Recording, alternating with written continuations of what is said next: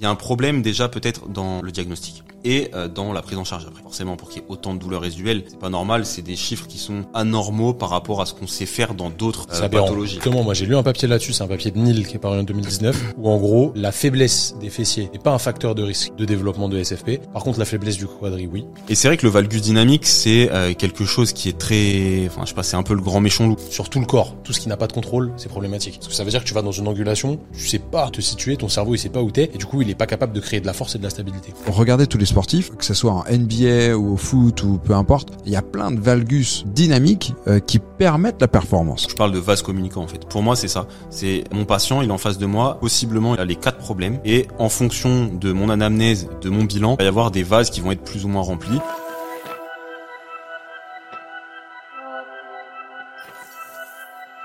Salut les amis, bienvenue dans le Training Therapy Podcast. Je suis ravi d'accueillir JP et Simon pour cet épisode particulier où on va parler de la pathologie qui fait peur à tous les kinés. Parce que Les c'est croisés. chiant. Pas les croisés. Ah. Parce que c'est chiant. Ça c'est toi, ça te fait peur à toi. Ah ouais, moi ça me file des boutons ça. Pathologie qui est un peu complexe à comprendre et on va essayer de, de la simplifier euh, sans la dénaturer évidemment. Et en fait, on fait toujours un petit peu la même chose et on n'a pas vraiment de raisonnement autour. C'est le syndrome fémoro-patellaire. Aïe. Pathologie euh, un peu chiante, comme j'ai dit tout à l'heure. Et on a quelqu'un à ma gauche qui en a eu beaucoup dans ses patients. Simon, est-ce que tu pourrais nous faire un, un mini cours sur le syndrome fémoro-patellaire? Alors déjà, c'est euh, une pathologie qui est relativement fréquente euh, chez les sportifs. Clairement, il y avait, mais- il y avait clairement. un, un papier qui montrait que jusqu'à 40% des euh, sportifs allaient sou- souffrir d'un euh, syndrome fémoro-patellaire. Sport, euh, tout sport confondu Curling. Euh, ouais, Juste curling. Ouais, juste curling. Ok. Euh, et c'était, euh, bien sûr, c'est dépendant, c'est dépendant des, des, des papiers, mais ça pouvait aller jusqu'à 40%. Donc c'est quand même assez important. Non, mais ce qui est intéressant, déjà là, c'est que euh, tu peux avoir des sports de contact, tu peux avoir des sports euh, ju- juste, voilà, sans course à pied, sans. sûr. Bien sûr. Ça, euh, même chez les pratiquants de, de musculation, tu peux avoir ce, ce type de douleurs qui peuvent survenir au CrossFit aussi. Enfin voilà, il y a vraiment, c'est très très large comme comme, euh, enfin, c'est une pathologie qui va toucher énormément de, pratiquants différents.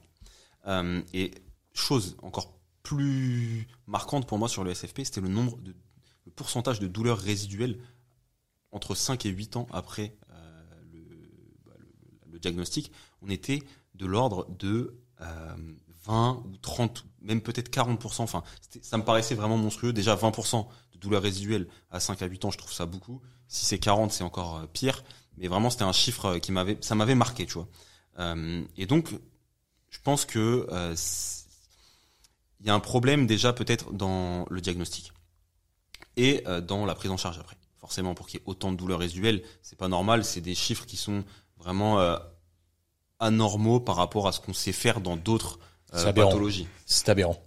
Aberrant. Mais déjà, est-ce qu'on peut bien le diagnostiquer? Alors, en fait, le syndrome fémoro-patellaire, c'est, on va l'appeler SFP pendant la suite du podcast, ça, on ira plus vite, ça nous fera économiser au moins trois minutes, je pense. Donc, le SFP, c'est un diagnostic d'exclusion. Ça veut dire que ça ne doit être aucune autre pathologie du, antérieure du genou, parce que le syndrome fémoro- fémoro-patellaire, SFP, ça se euh, décrit par une douleur antérieure, déjà, qui est située autour de la rotule. Donc ça, c'est un des premiers critères. Deuxième critère, c'est que la douleur, elle doit être euh, augmentée par une mise en contrainte donc de l'articulation euh, fémoro-tibiale. non, Fémoro-patellaire. fémoro-patellaire, pardon, excusez-moi. Bon, du coup, en vrai, si tu mets la fémoro-patellaire en contrainte, tu mets la fémoro Voilà, oui, aussi, bon, voilà, normalement. Euh, sauf si tu fais des ischios. Voilà, bon, bref. Euh, petite blague de- d'amateur de genoux. Euh, et le troisième euh, critère pour inclure du coup un syndrome fémoro-patellaire, c'est que aucune autre euh, pathologie ne doit être provocatrice des douleurs, y compris toutes les pathologies d'arthrose fémoro-tibiale qui peuvent provoquer des douleurs par irradiation au niveau antérieur. C'est ça. C'est si on a mal ailleurs, c'est pas un syndrome fémoro-patellaire en tant que tel. Exactement. Genre Exactement. une douleur postérieure, c'est pas un syndrome C'est fémoro-patellaire. pas un syndrome fémoro-patellaire. Une tendinopathie quadricipitale, c'est pas un, syndrome fémoro-patellaire. C'est pas un syndrome fémoro-patellaire Une cervicalgie, c'est pas un syndrome. c'est- la, Ça peut- ça tendino- peut irradier euh, parfois. c'est vrai. la tendinopathie, ça- en effet, ça peut être un, c'est- ça peut être assez proche et parfois confondu. Il peut y avoir une erreur de diagnostic, surtout sur les tendinopathies quadricipitales, où on est vraiment bah, juste au-dessus de la rotule. Euh, mais en fait, le, diagnostic de la tendinopathie quadricipitale, il doit se faire par euh, douleur à la palpation, douleur à l'étirement, euh, douleur à la contraction au niveau du quadriceps, une anamnèse qui va nous orienter dans cette direction-là. Et du coup, on va pouvoir inclure tout de suite cette tendinopathie quadricipitale, ce qui, va faire que ça sera pas un SFP. ok? Euh, si par contre, il y a un truc qui est pas logique sur cette douleur-là, qu'on n'a pas de douleur peut-être à la palpation ni à l'étirement, mais uniquement à la contraction, ok, bah là, dans ce cas-là, on a une mise en contrainte de l'articulation euh, euh, fémoro-patellaire, pardon, et euh, c'est pas les autres pathologies. Du coup, je vais pouvoir inclure mon SFP. Donc ça, déjà, c'est une première chose, c'est que ce diagnostic du SFP, euh, il demande d'avoir une bonne quand même connaissance des autres pathologies antérieures du genou. Premièrement. Euh, deuxièmement, il y a un, avis d'expert qui est assez intéressant, même si c'est un niveau de preuve qui est relativement faible entre guillemets par rapport à ce qu'on peut retrouver dans la recherche scientifique. Ça ultra pertinent. Et en fait, il, sous-classifiait le syndrome fémoro-patellaire en quatre profils différents. Euh, premier profil, ça allait être les personnes qui étaient euh, sous forme, qui, faisaient de l'overuse. En gros, c'est vraiment, on est sur un problème de gestion euh, de la charge mécanique. Et tout ça, on va pouvoir le déceler lors de l'anamnèse. Donc vraiment, l'anamnèse, c'est ultra important sur les pathologies non traumatiques du genou. Il va falloir euh, pousser le patient dans ses retranchements, aller lui poser énormément de questions sur qu'est-ce qu'il fait comme pratique sportive, est-ce qu'il a changé des choses dans sa pratique sportive. Souvent, il va nous dire euh, tout de suite non. Et en poussant, parfois, il va nous dire ah mais en, fait, en même temps que le foot, j'ai euh, commencé à courir trois fois par semaine. Bon, ok, donc là, on sait qu'il y a un facteur de risque d'augmenter les blessures. Donc on a cette première catégorie overuse euh, qui dont le, le traitement principal, enfin l'orientation de notre traitement, ça va être l'éducation thérapeutique et la remise en, en charge progressive des activités. Ouais, gestion de la charge, comme c'est ça qui a posé problème. Exactement.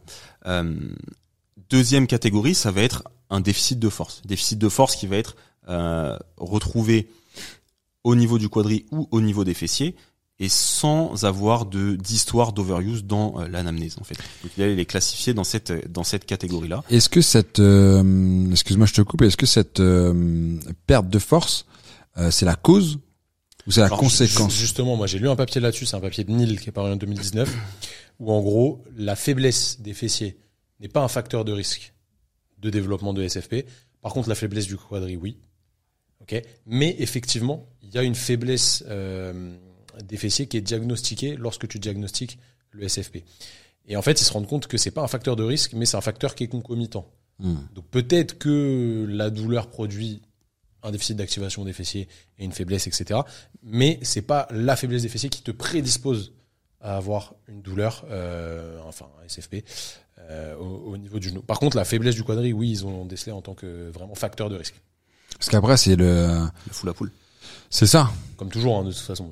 Exactement. Après, les fessiers, pour moi, dans la rééducation euh, des genoux, ça va être intéressant pour améliorer la stabilité pelvienne si vraiment il y a un déficit qui est observable sur des répétitions de saut, par exemple, et pour faire euh, de la modification de symptômes au niveau au niveau du genou, qui va nous permettre de, de débuter notre rééducation, de débuter le renforcement musculaire, peut-être de diminuer les symptômes immédiatement. Dans Euh, tous les cas, ce sera intéressant de le renforcer. Voilà, c'est ça. Bah, ce qui est intéressant, tu parles de modification de symptômes. On se rend compte que des fois, tu actives juste les fessiers du patient en ISO, genre abducteur de hanche ou rotateur externe. Tu leur fais faire le mouvement qui lui fait mal, il a moins mal, tu vois. Ouais, mais c'est c'est Et ça, euh, C'est pour ça que est-ce que on renforce nos patients ou pas? voilà, tu peux difficilement expliquer ce qui se passe. Mm. Par contre, tu sais que tu as un truc qui fait que ton marqueur de douleur diminue. Donc ça, tu peux pas t'en priver, tu vois. Mm. Quand t'as un truc comme ça, bah franchement, faut l'utiliser. Clairement. Donc deuxième catégorie euh, sur le déficit de force et là c'était euh, assez euh, il n'y avait pas vraiment de cut-off, il n'y avait pas vraiment d'évaluation qui était donnée dans l'étude euh, parce que bah il n'y a pas de norme entre guillemets pour une force du quadri, une norme pour une force des fessiers chez quelqu'un de norme enfin de de, de Sain. lambda et de sain, tu vois, faut- ça serait trop compliqué. Euh, donc voilà, c'était assez intéressant de se dire ok, pas d'overuse, mais on a quand même un déficit de force au niveau du quadri qui est euh, visible au bilan Moi, je pense que de manière assez euh, généraliste, on peut utiliser euh, un cut-off de 10% entre la jambe pathologique et la jambe saine. Ouais, sachant ça a que des limites, on est d'accord? Ouais, ouais, sachant que euh, non, mais 10% c'est intéressant, sachant quand même que on sait que sur ce, sur ce genre de pathologie, l'autre côté va être touché aussi. Donc Mm. en fait, le 10% est sans doute un petit peu minoré Bien sûr. par rapport à ce que ça peut être. C'est pour ça que Bien ça peut 10% ça peut sembler euh, un peu euh, faiblard, Ouais, les gens. mais en fait, si les deux baissent, euh, ça veut dire que peut-être qu'on a baissé de 20%. C'est clair, c'est clair. Donc euh, ultra intéressant pour euh, cette deuxième caté. Troisième catégorie, c'était un déficit de mobilité pur. Euh, pas de déficit de force associé, pas de pas d'overuse, mais un déficit de mobilité De qui quelle soit au niveau de la cheville, au niveau de la hanche, au niveau du genou. Ok, donc fait euh, rotation euh, fémoro-tibiale, euh, flexion antérieure de, de cheville forcément, Donc Et- pas forcément fémoro-patellaire. pas forcément fémoro-patellaire. Qui est difficile à évaluer d'ailleurs. Et, et tout ça, Ah oui. et tout ça, ça peut avoir différentes euh, causes. Enfin, oui, causes entre guillemets. Ça peut être une raideur euh, tissulaire propre, par exemple sur de la flexion dorsale de cheville. Ça peut être vraiment euh, solaire gastroc qui sont raides, ou ça peut être une problématique plutôt articulaire au niveau de la cheville, la cheville un peu un peu bloquée, mais pas forcément de problématique euh, euh, tissulaire. Et ça, on va devoir aller nous dans notre bilan essayer de rechercher quelle est la cause de ce déficit de mobilité? Est-ce qu'on est sur une cause musculaire? Est-ce qu'on est sur une cause articulaire? Et là, avec de l'essai-erreur, on va rapidement euh, pouvoir euh, s'en rendre compte. Encore une fois, sur ces catégories euh, déficit de mobilité, on va pouvoir utiliser la modification de symptômes pour savoir si c'est vraiment ça ou pas.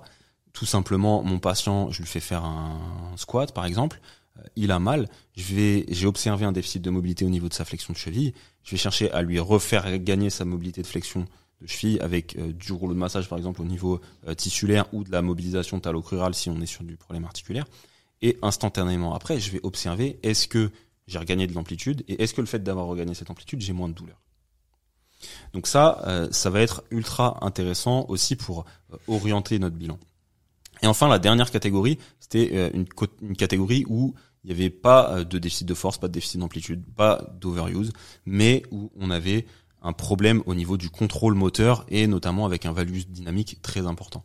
Donc lui, euh, c'était ça la quatrième catégorie. Et c'est vrai que le valgus dynamique, c'est euh, quelque chose qui est très, enfin je sais pas, c'est un peu le grand méchant loup sur le genou. on veut absolument pas qu'il y, y ait de valgus dynamique, faut à tout prix l'éviter, etc. Euh, je nuancerai un petit peu, moi, sur le valgus dynamique, ce qui va me déranger, c'est plutôt lorsque le patient, il contrôle pas son valgus dynamique. On voit qu'il y a aucun contrôle, soit au niveau de la voûte plantaire, son pied il s'affaisse complètement et il est incapable de, de limiter ça, soit euh, il y a une bascule, enfin une une chute du bassin, euh, une hanche qui vient en rotation interne et en adduction, et du coup ça engendre un valgus dynamique. Ouais, totalement vous d'accord. en pensez vous du, de ça? Bah, moi, je sais que d'un point de vue euh, statique, tu vois, vraiment euh, sans mouvement, le fait d'avoir un angle Q là, plus, Ouais. plus important, c'est pas un pareil sur l'étude de Nil là dont je parlais tout à l'heure, c'est pas un facteur de risque Non. de développer un, un SFP. Mais évidemment, s'il n'y a pas de contrôle, de toute façon, pour moi, sur tout le corps, tout ce qui n'a pas de contrôle, c'est problématique. Parce que ça veut dire que tu vas dans une angulation où tu sais pas euh, te situer, ton cerveau il sait pas où t'es, et du coup il est pas capable de créer de la force et de la stabilité. Donc pour moi, d'un point de vue théorique, c'est problématique. Donc je suis complètement d'accord avec ça. Et j'aime bien la façon dont tu classifies parce que au final, ça te permet d'avoir des guidelines rééducatives Exactement. qui sont différentes en fonction de la sous-catégorie. Et c'est pas, ouais, j'ai un SFP, vas-y, bas les steaks, je fais renfo quadri, renfo fessier et travail du valgus. Bah non, en fait, si c'est la première catégorie, le travail du valgus, ça servira à rien. Euh, si c'est la dernière catégorie, vraiment le travail du renfo du quadri pur et dur, bah ça va pas servir à grand chose non Et plus. pour moi, c'est une justement ce que tu dis, c'est une des justifications en fait euh, de, de ce si important taux de euh, douleur résiduelle, c'est que peut-être le traitement qu'on proposait euh, à tout le monde de manière Bah, c'est assez spécifique, ouais. euh, euh, généraliste, il n'était pas du tout spécifique. Et du coup, bah, forcément, on réglait pas vraiment la problématique, euh, la problématique du patient. Donc ça, vraiment, euh, je trouve que c'est ultra, euh, ultra intéressant, intéressant ce- cet avis d'expert qui a permis de de- d'ouvrir un petit peu les yeux sur euh, sur ce, ce syndrome-là. Ouais, je suis complètement d'accord euh, avec ça et, et franchement, ce genre de papier, ça simplifie les choses. Après, euh, toujours, on aime bien donner, donner des limites. Euh, quand on met les patients dans des cases, euh, c'est aussi dangereux parce que Bien du coup, on a tendance à oublier les autres cases. Or là, quand on met un patient, euh, par exemple, euh, dans la dernière catégorie, le valgus, ok, très bien. Déjà, en effet, euh, allons checker le valgus et allons voir euh, si ce valgus est contrôlé ou pas. Là-dessus, je te rejoins, mais à 1000%. Euh, S'il est contrôlé, contrôlé, ce valgus, en fait, euh, regardez tous les sportifs, euh, que ce soit en NBA ou au foot ou peu importe, il y a plein de valgus dynamiques euh, qui permettent la performance. Ah, bien sûr. Donc, en fait, si on s'amuse à éviter tous les valgus, on, Avec des cow-boys après. mais c'est ça. Et à part Lucky Luke, euh, franchement, il n'y a pas grand monde qui, qui est stylé comme ça. Bref, euh, non, toujours est-il que des fois c'est aviser de la de la perf et si ce valgus est contrôlé, bon ben voilà, gardons-le. La deuxième chose, c'est que euh, si on, a on a quelqu'un avec euh, un valgus euh, qui n'est pas contrôlé pour le coup, ben on va travailler là-dessus, mais on va aussi travailler en, en, en renforçant ses fessiers. Ça, c'est certain. Mais de toute manière, le valgus dynamique, pour moi, il a deux, il a deux causes. C'est à la fois les, une faiblesse au niveau du fessier, soit au niveau du pied. Il va juste falloir déterminer laquelle des deux est la principale.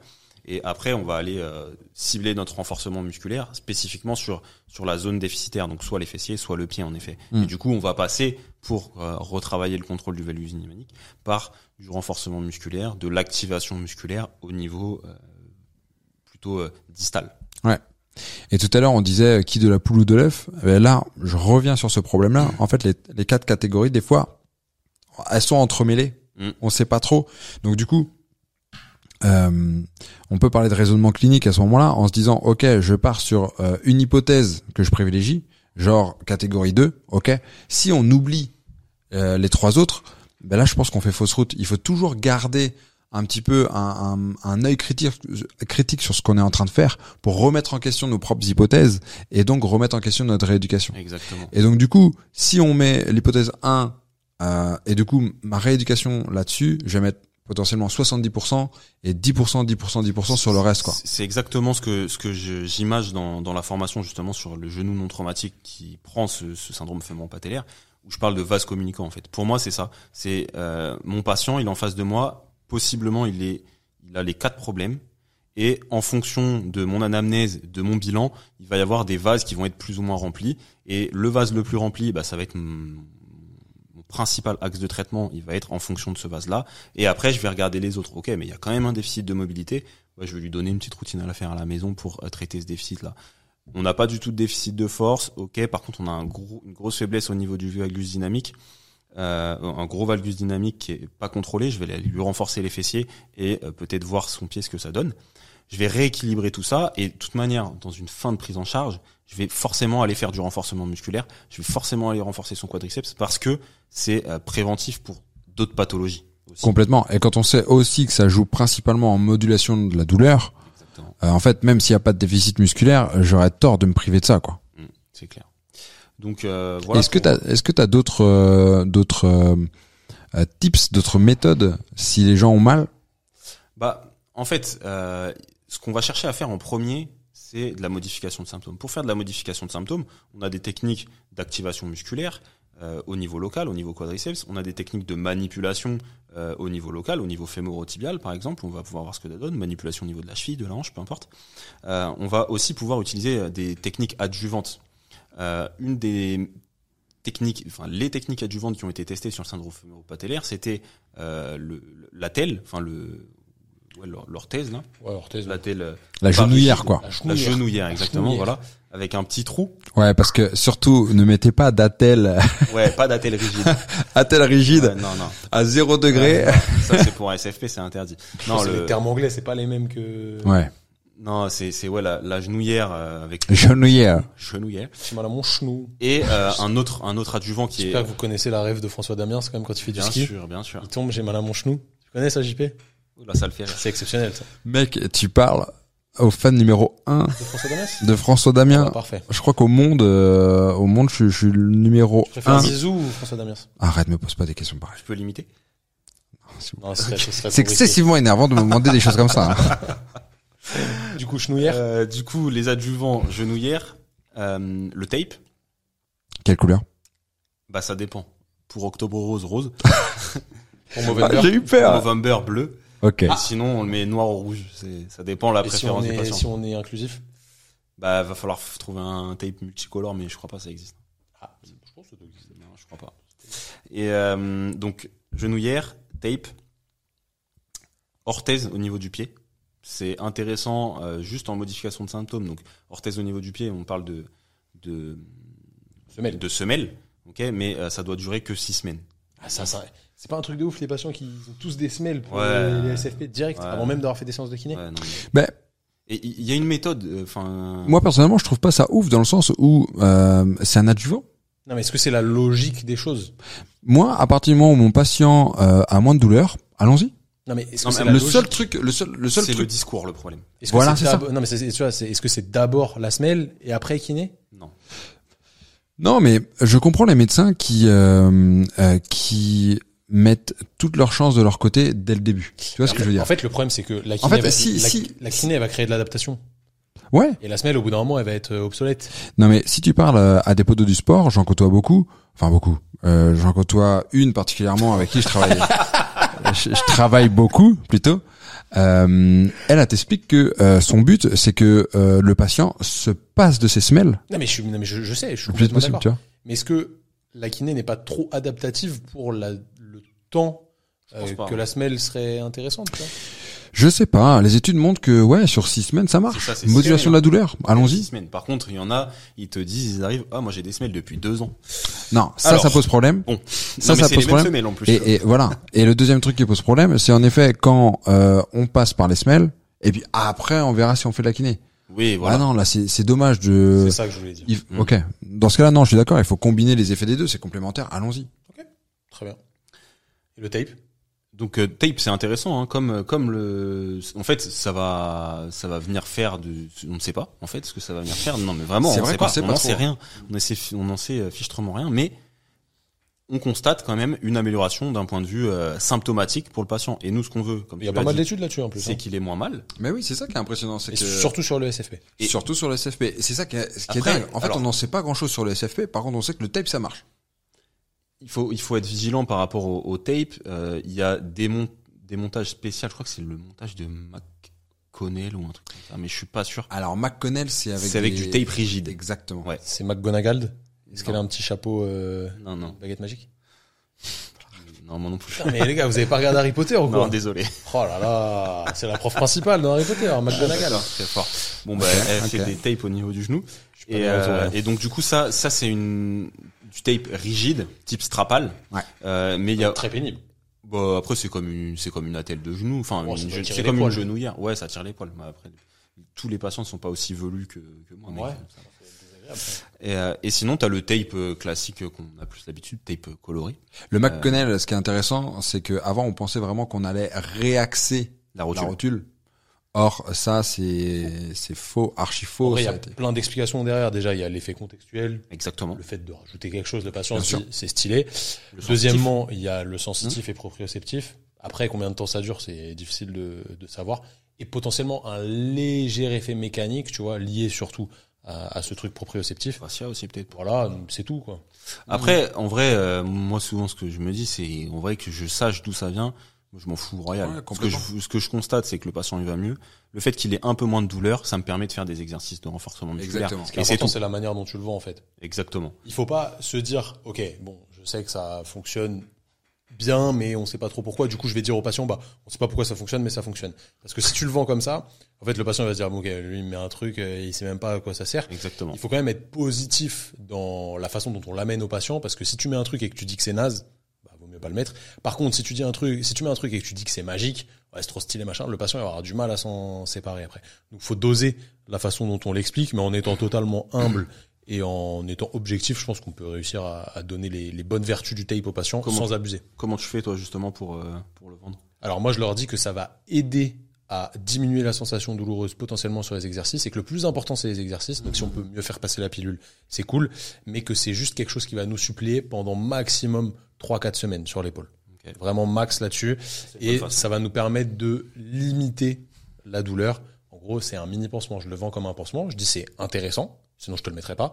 Mais c'est pas non plus, euh, voilà, c'est pas, c'est pas ça qui va te soigner. Et en fait, le, ce qui est intéressant là-dedans, c'est le coût par rapport au bénéfice. En vrai, ça coûte rien un Exactement. tape. Exactement. C'est vite fait à faire. Euh, vous perdez pas trop de temps. Là, si on commence à ramener des machines, etc., qui n'ont pas forcément d'effet, qui coûtent euh, 10 000 balles, là, c'est, on, on Non, c'est stylé en plus parce que les gens vont voir Nadal. Ah non, pas trop Nadal, mais Nadal à une époque en mettait beaucoup. Donc ils disent euh, vas-y, j'ai les, les mêmes choses que Rafael. Ça. C'est, ça a moins la cote maintenant, je trouve. C'est vrai. Je sais pas. Un petit peu moins quand même. Ah, c'est passé derrière les Ventous quand même. Ah ouais? Ah, les Ventous, c'est normal. Il y a KB Noévé qui fait des Ventous, mec. Aïe. C'est vrai, Karim. les Ventous, c'est la. c'est la Karim, mode, j'espère que tu nous regardes, mec. Ouais, c'est la mode Je de suis- Karim. Pas sûr. T'es pas sûr qu'il nous regarde? Détrompe-toi, mec. Ok. J'ai pas assez confiance en, en training thérapie, moi. Mais en tout cas, euh, moi, il y a un truc que je, je dis tout le temps à BP Sport lors des formations, c'est que euh, pour n'importe quel adjuvant euh, passif et n'importe quelle méthode passive d'ailleurs, c'est toujours le passif au service de C'est l'actif. ça, Toujours. totalement. Exactement. C'est-à-dire que les exercices, c'est le traitement de choix. La remise en charge progressive, c'est le traitement de choix. Il faut y aller. Et tout ce qui va être passif à côté va nous aider à faire ça au mieux. Exactement. Magnifique. Je- C'est une belle Je conclusion, pense ça. que là, on est, on est sur la conclusion. On est sur une belle conclusion. SFP. Du coup, au final, le SFP, c'est pas si compliqué que ça. Il suffit de Non. bien le bilanter. Un bon diagnostic d'exclusion des autres pathologies, Mm. une bonne classification, une bonne évaluation euh, des différents euh, des différentes fonctions autour euh, du genou, et puis après euh, quelques adjuvants pour débuter la rééducation, et puis après bah, c'est de la remise en charge progressive. Carré. Si jamais vous voulez aller plus loin, Simon il a fait une formation qui est totalement dédiée aux genoux non traumatiques. Donc en réalité, ça exclut les croisés, mais c'est important parce qu'au cabinet, vous n'avez pas que des croisés. Ce serait pénible, je pense. SFP, tendinopathie, pas Ouais. de, pas de doigt, arthrose. Donc c'est une formation Ça, vraiment axée là-dessus. Et malheureusement, il y en a très peu. Pas de, euh, ménisque non traumatique. Ouais. Ménisque non traumatique, il y en a un petit peu. Il y en a, mais il y en a beaucoup même. Ouais, on, on en fera peut-être un épisode de podcast. pourra, euh, on pourra. Parce qu'il y a énormément de choses à dire sur le dégénératif. Bref, si vous voulez vous former là-dessus, on vous met le lien dans la description du podcast, que vous soyez sur Spotify, Apple Podcast, Deezer. N'hésitez pas à lâcher un 5 étoiles en review. N'hésitez pas à nous dire aussi si vous avez apprécié l'épisode. Vous nous envoyez un petit message directement sur Instagram. N'hésitez pas aussi à partager l'épisode dans votre story pour euh, inciter vos potes kinés à aller écouter ce genre de contenu qui est quand même qualitatif et qui vous apprend pas mal de choses. Si vous êtes sur YouTube, mettez un petit pouce bleu, abonnez-vous à la chaîne. Et n'oubliez pas d'activer les notifications pour être au courant de toutes les vidéos qui sortent chez nous. Vous savez qu'on est très productif à ce sujet. En attendant, prenez soin de vous, prenez soin de vos patients. Merci les gars pour euh, cette discussion. Merci Simon pour euh, ce magnifique laïus sur le syndrome fémoro-patellaire. C'était très intéressant. Salut tout le monde. À tato.